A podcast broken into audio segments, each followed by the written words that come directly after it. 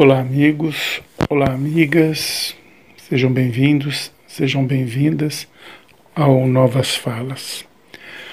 Eu queria comentar com vocês hoje uh, sobre a Covid-19, mas fazer um paralelo com a explosão do Líbano, em Beirute, aquele fato lamentável onde morreram 100 pessoas e mais de 4 mil ficaram feridas. Né? E tem muito brasileiro se solidarizando com o povo libanês, lamentando a morte dessas pessoas, que sem dúvida é um fato triste e merece todo o nosso respeito. Só que eu estou vendo aqui hoje, ontem e hoje, né, as emissoras é, estão praticamente dedicando o seu tempo a esse evento. Não foi um atentado, foi um acidente. Vitimou pessoas, infelizmente. Só que no Brasil está morrendo 1.500 por dia. Hoje, 24 horas, nas últimas 24 horas, morreram mais 1.500 brasileiros. E esse fato já não ocupa mais espaço de destaque nos noticiários. Ele foi relegado a um pano secundário. Sabe, o, o Ministério da Saúde uh, mexe nos dados. Hora divulga, hora não divulga e fica aquela confusão toda. Não são confiáveis. O consórcio tem, tem, tem dos veículos de comunicação tem feito um trabalho interessante e, e é o que nos mantém informado uh, sobre a realidade dessa pandemia, né? porque eles somam os dados fornecidos pela Secretaria de Saúde dos Estados. São, são dados diários de atualização. Então, o que acontece? Puxa vida. Né? Nós estamos aqui numa situação difícil, né? sem direção nenhuma, porque estamos largados à própria sorte, né? É, não existe gerenciamento do, da doença, as pessoas estão preocupadas com política apenas, né? Na periferia, infelizmente, as pessoas estão morrendo, sabe? E os caras aqui estão preocupados com o leito. Tá todo mundo apostando na vacina para o final do ano. Já tem gente prometendo a outubro a vacina.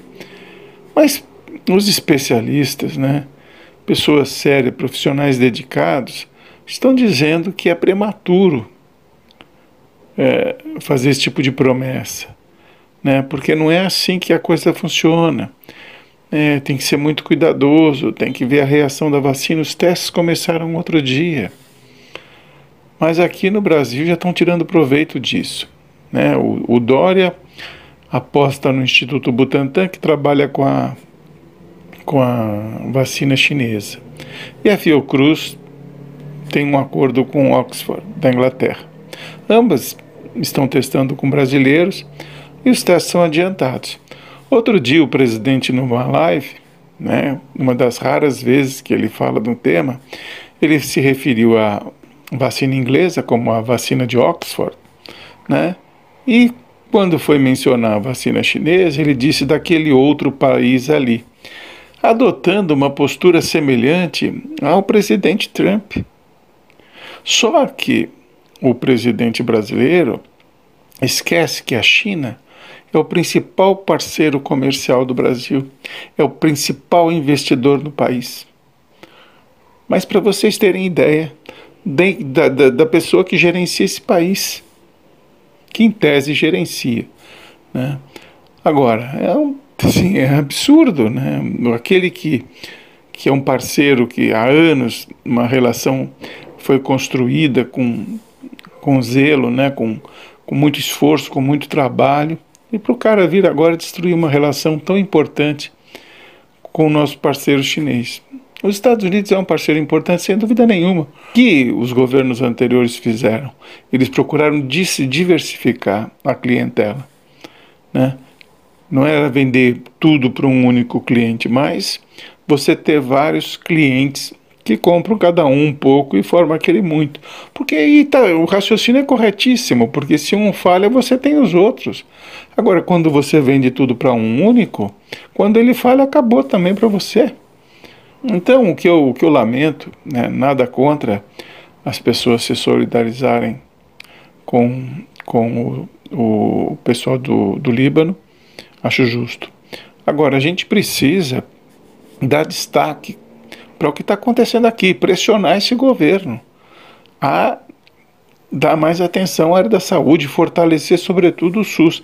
Só para título de registro, ontem aqui em São Paulo, na Avenida Paulista, né, foi feita um, uma, uma manifestação, né, todo mundo em seus carros, só que eles fizeram uma caminhada ao reverso, todos eles de marcha ré, saíram do MASP e desceram a Consolação, sabe, para mostrar como esse governo trabalha a saúde no nosso país. Não tem nada mais é, emblemático do que isso, né? Os carros andando de ré, né? Porque é isso que está acontecendo com a gente. O nosso país está andando para trás. Eu já falei, o passado virou presente. Tá bom? Abraço, amigos.